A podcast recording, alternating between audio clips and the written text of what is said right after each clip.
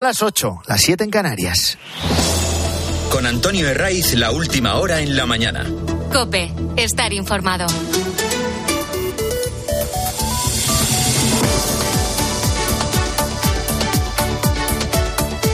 Muy buenos días desde las 6. Te venimos acompañándote en la mañana del fin de semana de Cope de este 26 de noviembre, que viene con algo más de frío, con una tímida bajada general de las temperaturas que no debe asustar absolutamente a nadie, menos en el sur, donde van a alcanzar mm, los 20 de máxima en puntos de Sevilla, de Valencia o de la región de Murcia. Desde Gaza nos han llegado en las últimas horas noticias inquietantes que son el reflejo de la fragilidad del pacto entre Israel y Hamas. Ayer te contábamos que el primer día de alto el fuego fue una operación limpia y sin sobresaltos. El canje de rehenes en manos de Hamas por presos palestinos había salido según lo pactado. El segundo día no ha sido exactamente igual, ni mucho menos. De hecho, eh, se ha retrasado casi hasta el límite en un agónico intercambio que ha puesto a prueba la tregua en Gaza.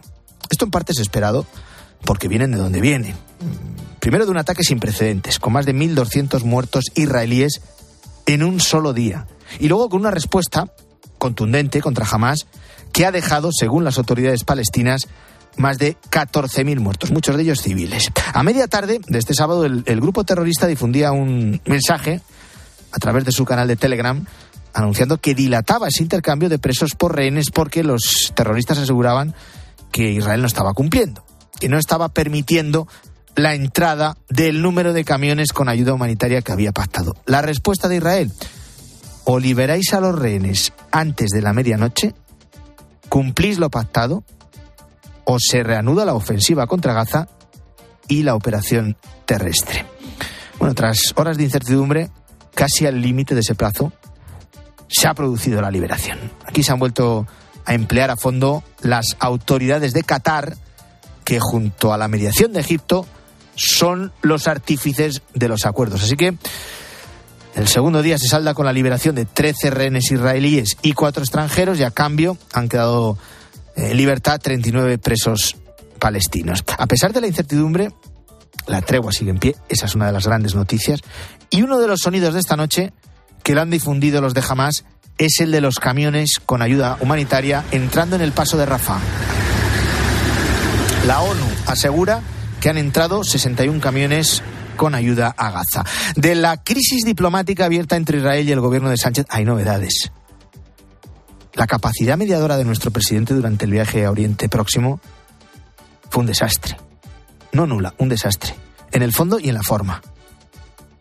Con las fórmulas que ha aportado para una solución del conflicto, sabía perfectamente que iba a haber una reacción del Ejecutivo de Netanyahu, sobre todo cuando Sánchez abrió la puerta al reconocimiento unilateral de Palestina, aunque luego matizara que prefiere hacerlo en el marco de la Unión Europea. esto hay que sumar cuando les dio lecciones sobre cómo combatir el terrorismo y cuando elevó el tono de las críticas a la ofensiva israelí en Gaza. Esto no lo improvisó en ningún momento.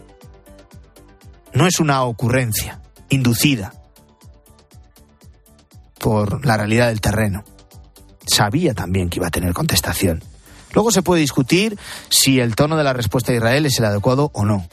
Lo último que han dicho es que no van a olvidar a quien apoya a una organización terrorista asesina. Pero en el contexto actual, con la agresión que sufrieron el 7 de octubre, callados no se iban a estar. ¿Por qué Sánchez da ese paso? Ha priorizado el volver a España presumiendo de haber lanzado sobre el terreno el discurso de sus socios minoritarios el de Sumar, el de Esquerra y también el de Bildu. El problema es que el viaje no fue a título individual de presidente de España, no, lo hizo como presidente de turno de la Unión Europea. Con estos mensajes, Sánchez sabía que iba a recibir el aplauso interno de sus socios, pero lo que no esperaba, o sí, es otro aplauso que retrata perfectamente su estrategia. Y le ha llegado desde el grupo terrorista de Hamas. No son elogios menores a la postura de Sánchez y del primer ministro belga que le acompañó en el viaje. No. En ese comunicado de Hamas aprecian, y esto es literal, la postura clara y audaz de Sánchez por condenar las matanzas indiscriminadas del Estado ocupante contra civiles en la franja. Y luego aplauden también la posibilidad de que España reconozca unilateralmente el Estado palestino si la Unión Europea no da ese paso. Cuando Israel llamó a la embajadora española, el ministro Álvarez salió de inmediato. Del comunicado jamás ha pasado casi un día completo y no hay ninguna valoración. Así que el presidente Sánchez tiene una magnífica oportunidad para hacerlo este mediodía en Madrid en un mitin que ha organizado para darse un auténtico baño de masas entre los suyos. Eh, va a presumir de lo valiente que ha sido frente a Israel, pero que se apuestan a que calla o pasa de perfil ante las alabanzas que ha recibido de los terroristas. Lo que está claro es que en ese interés que tiene desmedido por pasar a la historia, Sánchez ya ha conseguido un nuevo hito, que una organización terrorista le dé las gracias. Desde el PP, el presidente Núñez Fijó le sigue pidiendo explicaciones. La diplomacia no es viajar a un país en nombre y representación del presidente de turno de la Unión Europea para apartarse de la mayoría de los países de la Unión Europea, de la mayoría de los países de la OTAN y plantear una propuesta unilateral simplemente porque te lo exigen los socios minoritarios que te han hecho presidente del gobierno. Desde Estados Unidos no hemos escuchado a nadie de la administración Washington aplaudir el discurso de Sánchez en Oriente Próximo. Tampoco lo ha hecho la presidenta de la Comisión Europea, Ursula von der Leyen, ni presidentes como el francés Macron o el canciller alemán Olaf Scholz. El aplauso le llega desde jamás. Es como si Al Qaeda le hubiera dado las gracias a un presidente estadounidense. Sobran más comentarios. Eh, lo que se confirma es la estrategia de Sánchez. Esto no nos sorprende porque es marca de la casa y lo lleva desarrollando durante toda la legislatura pasada. Esa estrategia pasa por embarrarlo todo. A un escándalo le sucede otro mayor.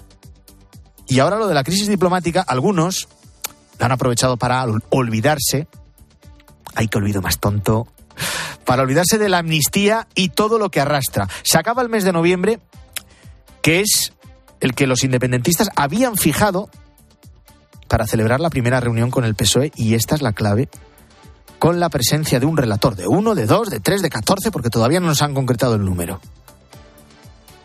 La figura del famoso verificador internacional es otra de las claudicaciones de Sánchez a los independentistas. Y no es ni, mucho menos una cuestión menor. Se trata de decidir en un país ajeno a España, en este caso todo parece indicar que va a ser Suiza, cuestiones esenciales para nuestro presente y para nuestro futuro, y de hacerlo de igual a igual, como si de dos estados diferentes se tratara. Esto es un nuevo triunfo de los separatistas que deja en muy mal lugar al PSOE, a sus varones y a muchos dirigentes y ministros que durante tanto tiempo han venido negando que fueran a ceder a esa figura del mediador. O mentían antes o mienten ahora. Si esa reunión con la presencia del relator se ha producido, se ha producido ya, que tampoco nos sorprendería, no ha trascendido. ¿Dónde ha quedado esa transparencia que exigían a PP y Vox en las negociaciones de los gobiernos autonómicos. Y no nos sorprende que se hubiera producido ya, porque cuando firmaron el pacto con Puigdemont, luego desvelaron que lo de la amnistía ya lo venían tejiendo incluso antes de las elecciones municipales del 28 de mayo. En marzo empezaron a reunirse. Quiero recordar que la primera reunión que yo tuve con ellos ya era en marzo, antes de las elecciones autonómicas. ¿no? Lo desveló el fontanero socialista Santos Cerdán que es un fijo en la alineación de salida para irse a Suiza a seguir negociando, es decir, a seguir cediendo ante los separatistas. El resto no esperen que conozcamos mucho más. Ya nos han dicho que va a haber silencio. No discreción, silencio. Y lo que es evidente es que lo del referéndum estará en la mesa de esas negociaciones Aquí en el PSOE nos han repetido, hemos perdido la cuenta de las veces, que es ilegal y que no iban a ceder. Y no tenemos ningún motivo para confiar en ello. Porque también nos dijeron que lo de los indultos no se iba a producir y salieron a la calle Junqueras y compañía. También nos dijeron que no se iba a tocar el delito de sedición y cuando les interesó o cuando les forzaron a ello, lo eliminaron de un plumazo. ¿Cuántas veces, cuántos ministros, hasta el 23 de julio, repitieron como auténticos loros que lo de la amnistía era inconstitucional? Pues ya está en marcha. Y con lo del referéndum va a pasar lo mismo. Si la continuidad de Sánchez de Moncloa depende de ello, habrá, aunque lo revistan de otro nombre, consulta patada o lo que sea. Y todo sí, todo por siete votos. Hay más noticias, te las cuento titulares con Luis Calabor.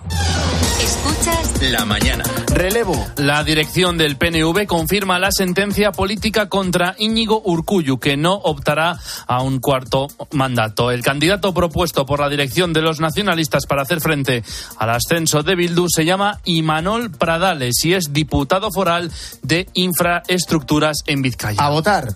Los ciudadanos de 44 municipios españoles están llamados a las urnas este domingo para elegir a sus representantes locales. Son aquellos lugares en los que no hubo candidaturas en las elecciones municipales del 28 de mayo. La mayor parte de ellos se encuentran en Navarra, donde son 38 localidades. Buena causa. Hoy acaba la gran recogida del Banco de Alimentos en los supermercados. El objetivo, alcanzar la cantidad de 23 millones de kilos de comida en toda España. Durante la semana que viene se podrá seguir donando dinero en la web granrecogidadealimentos.org y a través de la aplicación Bizum. Sin problemas. El Papa Francisco no presenta riesgo de complicaciones pulmonares tras someterse ayer a un TAC por el ligero estado gripal que padece y que lo ha llevado a cancelar sus compromisos del sábado. Sus citas de hoy en la agenda y también el viaje a Dubái de esta semana se mantienen. Domingo con mucho deporte en el que podríamos tener un campeón del mundo de motociclismo, José Luis Corochano. Buenos días. Hola, ¿qué tal? ¿Cómo estáis? Buenos días. La cita del día de este domingo es a las 3 de la tarde en Cheste, en el circuito de Cheste en Valencia, porque allí hay otro español que puede ser campeón del mundo. Lo tiene difícil, es en MotoGP. Esta es la última prueba del Mundial, se llama Jorge Martínez, un madrileño. Ayer ganó la carrera al sprint y se ha situado a 14 puntos del italiano Peco Bañaya.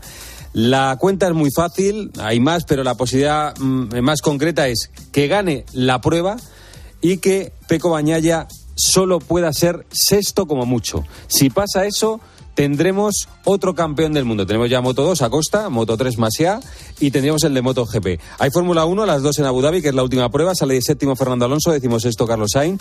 Primero Verstappen y luego el fútbol. Ayer el Barça empató en Vallecas a 1. El Atlético le ganó 1 a 0 al Mallorca con golazo de Griezmann. El Girona juega el lunes contra el Atlético de Bilbao y hoy juega el Real Madrid en Cádiz con un montón de bajas. Es a las seis y media y lo cuenta el tiempo de juego. La mañana. Con Antonio Herraiz. Cope. Estar informado. ¿Crees que al final del día es difícil descubrir algo nuevo? Exigirse a uno mismo puede sacar lo mejor de nosotros. El problema viene cuando ser muy perfeccionista afecta a la estabilidad emocional. O sea, hay casi 3 millones de españoles que son perfeccionistas hasta el extremo, cuyo miedo al fracaso les impide vivir con normalidad. Miedo. Y digo miedo a perder el control, a dejar de ser uno mismo y a no conseguir esa excelencia. Además, Escucha a Ángel Expósito de lunes a viernes de 7 de la tarde a 11 y media de la noche. En la linterna de Cope. Cada año pierden la vida 35.000 personas en España por bacterias multiresistentes y son un obstáculo para tratar infecciones durante la cirugía o la quimioterapia contra el cáncer. Frenar la resistencia a los antimicrobianos está en nuestras manos. Lávate las manos, usa correctamente los antibióticos y sigue el calendario de vacunación. Es un mensaje de Pfizer. La mañana. Con Antonio Herraiz. Cope. Estar informado.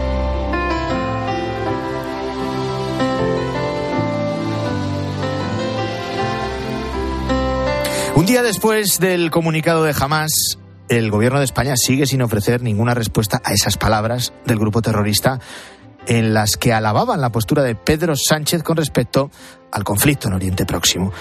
El gabinete de Benjamín Netanyahu ha llamado a nuestra embajadora allí para una reprimenda. José Manuel Álvarez, ministro de Asuntos Exteriores, rápidamente hizo lo mismo con la representación diplomática de Israel en España. Y nos hacemos preguntas. ¿Cómo puede acabar esta crisis diplomática. A las ocho y cuarto en la mañana del fin de semana de COPE lo vamos a analizar con Florentino Portero, que es analista en relaciones internacionales e historiador. Profesor, ¿qué tal? Muy buenos días. Muy buenos días, don Antonio. Bueno, antes de entrar en detalles sobre esas consecuencias, ¿cómo de habitual es que se llame a consultas a los embajadores? Bueno, es habitual cuando hay una crisis. Las crisis afortunadamente no son habituales pero sí es, digamos, un mecanismo eh, diplomático mm, clásico que desde hace siglos podemos seguir en lo que es la historia de las relaciones entre los países. Pero afortunadamente no es necesario a menudo, puesto que las relaciones suelen ser más bien cordiales. Lo que ahora nos preguntamos todo el mundo es cómo puede terminar esto. En el peor de los escenarios, ¿cómo podrían cambiar nuestras relaciones diplomáticas con Israel? ¿Qué consecuencias tendría? Bueno, estamos en una crisis en Oriente Medio y en Oriente Medio no solamente está Israel. Evidentemente, en, lo que es la relación puramente bilateral entre España e Israel, esto quiere decir que, por lo menos mientras se mantenga el actual gobierno, las relaciones se van a congelar. Para nada va a haber, digamos, el clima de normalidad en el que es un marco para trabajar y para negociar cosas tan distintas como temas que tienen que ver con migración, con negocios, etcétera, etcétera. Pero no solamente está Israel ahí, hay un conjunto importante de estados árabes, Egipto, eh, Jordania eh, y un poco más allá está la península arábiga.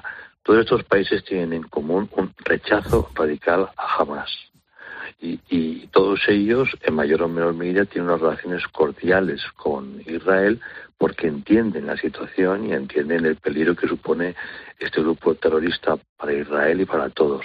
Por lo tanto, el que el Reino de España esté siguiendo el guion que ha marcado jamás, que jamás se permita la humillación de felicitarte, todo esto para este conjunto de países árabes tampoco es precisamente una feliz noticia. Es decir, que la capacidad de interlocución de España en la región va a disminuir. España ha sido tradicionalmente un país que ha tenido una muy buena relación con el mundo árabe, esto es una herencia al régimen de Franco, y que tiene una relación importante con Israel también por, porque hay un fondo histórico muy importante. Recordemos que eh, durante siglos España ha sido la sede de la mayor comunidad judía del mundo. El nombre de Sefarat es el nombre que los judíos daban precisamente a la península ibérica. Eh, eh, todo ese, digamos, patrimonio en este momento se diluye porque la capacidad de interlocución de España y de intermediación de España entre los países de la región, francamente, va a disminuir. Hablaba de esa felicitación mm, que ha realizado en un comunicado el grupo terrorista Hamas a la intervención de Pedro Sánchez y también del primer ministro mm, belga. Cuando le preguntaba sobre si es habitual que eh, un país llame a consultas a embajadores, la respuesta ha sido que sí, y sobre todo en momentos de conflicto, como es el que tenemos ahora mismo. Lo que no es nada habitual es que un grupo terrorista felicite al presidente de un gobierno y se me viene a la cabeza. Sería, vamos, em, eh, completamente sorprendente que Al Qaeda felicitara al presidente de Estados Unidos en su momento o que un grupo yihadista eh, felicitara al presidente francés, por ejemplo. Desde luego no es en absoluto habitual, sobre todo que te felicite un grupo terrorista eh, en relación a tu comportamiento respecto de un gobierno democrático que ha sido agredido por ese grupo terrorista. Es absolutamente demencial, es, difícil encontrar precedentes. Y para nosotros como españoles es posiblemente la humillación más grave que hemos recibido desde, desde que se restauró la monarquía en España. ¿no? Es, un tema realmente eh, muy, muy, muy serio. Por otro lado, recordemos que en estos momentos tenemos una mayoría parlamentaria de la que forma parte Bildu, que es la heredera del grupo terrorista ETA y por lo tanto donde milita gente que, que son terroristas y que no han pedido disculpas precisamente por las barbaridades que han hecho. Y, recordemos también que hay todavía muchos casos relativos a ETA que no se han resuelto eh, judicialmente. Bueno, que, que, que un partido que es sostenido parlamentariamente por eh, una entidad como Bildu, digamos, establezca una relación eh, singular con un grupo terrorista de otro país, tampoco debería extrañarnos tanto. Es lo sorprendente es que un gobierno en un Estado democrático tenga como apoyo parlamentario a los restos de un grupo terrorista. Eso es una cosa muy singular y una cosa realmente eh, preocupante para una comunidad. Una anomalía en toda regla. El reconocimiento del Estado palestino, eh, profesor Florentino Portero, es algo que le lleva años sobre eh, la mesa de la comunidad internacional, usted lo conoce bien. ¿Le han parecido precipitadas las palabras de Pedro Sánchez de este viernes en ese lugar estratégico por todo lo que conllevaba casi minutos antes de que se produjera el primer canje de rehenes eh, por eh, presos, ese reconocimiento unilateral por parte de España?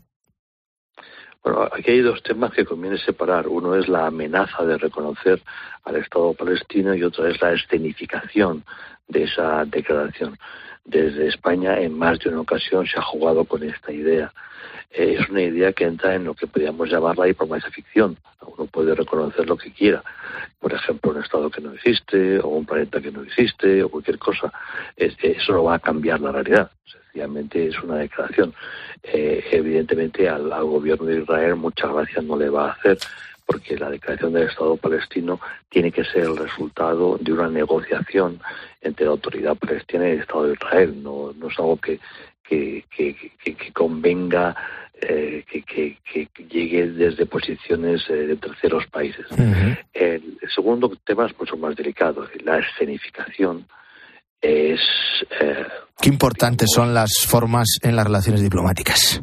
En diplomacia las formas son fundamentales y en este caso hacerlo ahí en la puerta Rafa en el momento que están saliendo o van a salir eh, los rehenes realmente es eh, algo muy inapropiado que lógicamente ha molestado y mucho al gobierno de Israel.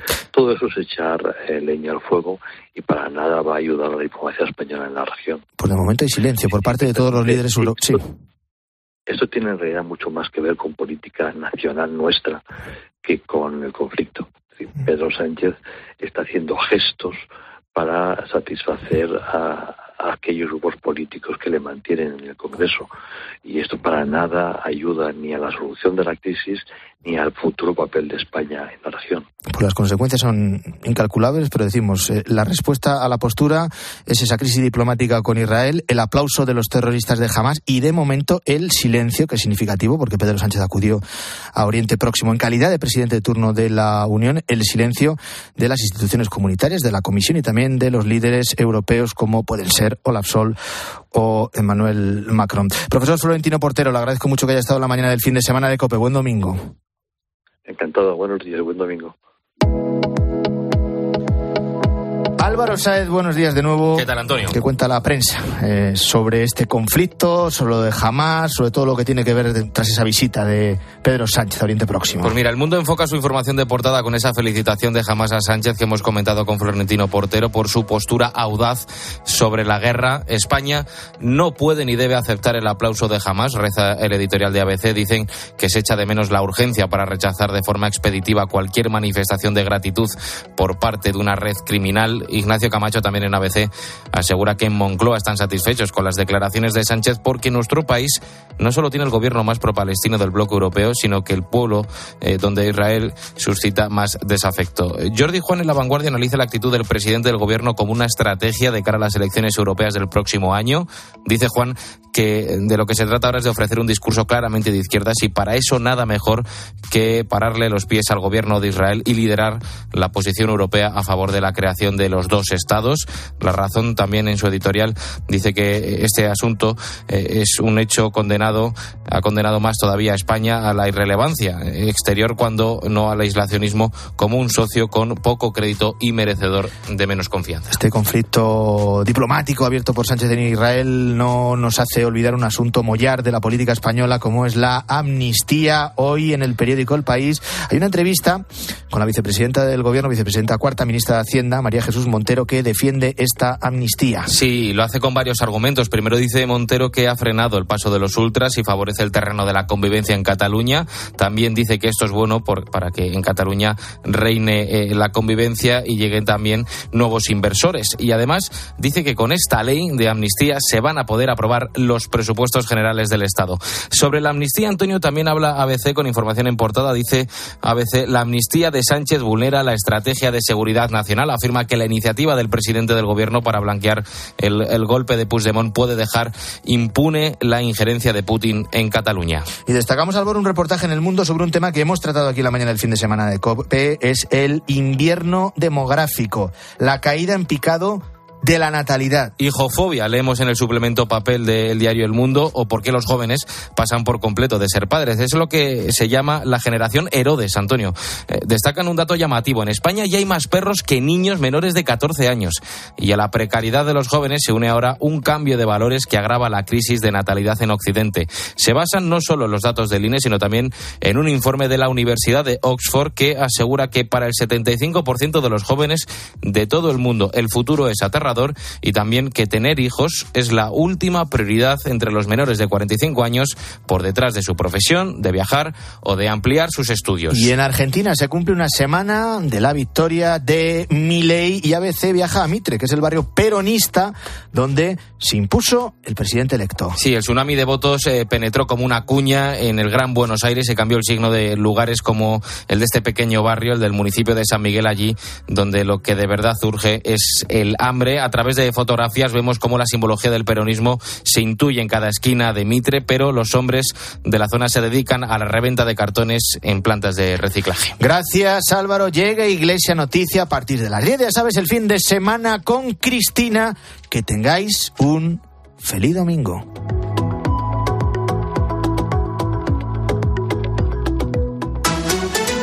Antonio de Ray. La mañana. Escuchas Cope. Y recuerda, la mejor experiencia y el mejor sonido solo los encuentras en cope.es y en la aplicación móvil. Descárgatela. Dos grandes de la comedia. Juntos en la tarde del domingo. Paco Martínez Soria y Alfredo Landa. El abuelo tiene un plan. Un plan. Os digo que tiene un plan. Y Genaro, el de los 14. ¡Viva Genaro! Que trinca una de 14. El domingo a las 3 menos cuarto de la tarde. Viva el cine español en 13. Oye, ¿puedo bajar la ventanilla y... No, Clara. Si no tardo nada. Bueno, va.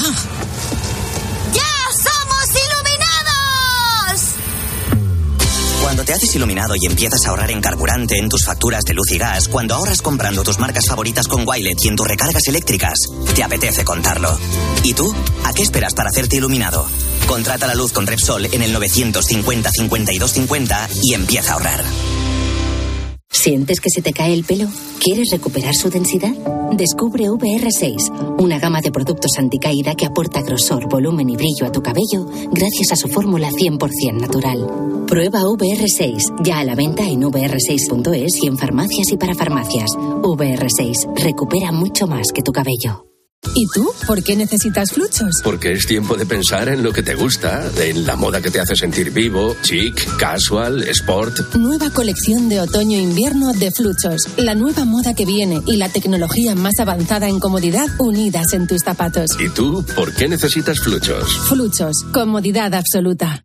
Este año vamos a compartirlo todo. Comparte que es hora de comenzar algo nuevo o de jubilarte. Comparte que tienes un año más con tu amiga, con tu pez y hasta con tu cactus. Vinos con denominación de origen rueda. Mucho que compartir. Soy de legalitas porque me sale a cuenta. Como cuando consiguieron que me devolvieran el dinero de aquella compra online que llevaba semanas reclamando. O cuando lograron que la compañía aérea me reembolsara 1.700 euros por la cancelación de dos vuelos. Hazte de legalitas y siente el poder de contar con un abogado siempre que lo necesites. Llama ahora al 900 100 662. Por la noche en la radio. todo lo que ocurre en el deporte y las exclusivas de Juanma Castaño. La reunión de los entrenadores de primera y segunda división. Bueno, más bien las reuniones, porque ha habido al menos dos, que sepamos. Una por la mañana, entre ellos, con su presidente, otra después de la comida, después de del lunes almuerzo. a viernes de once y media de la noche a una y media de la madrugada, todo pasa en el partidazo de Cope.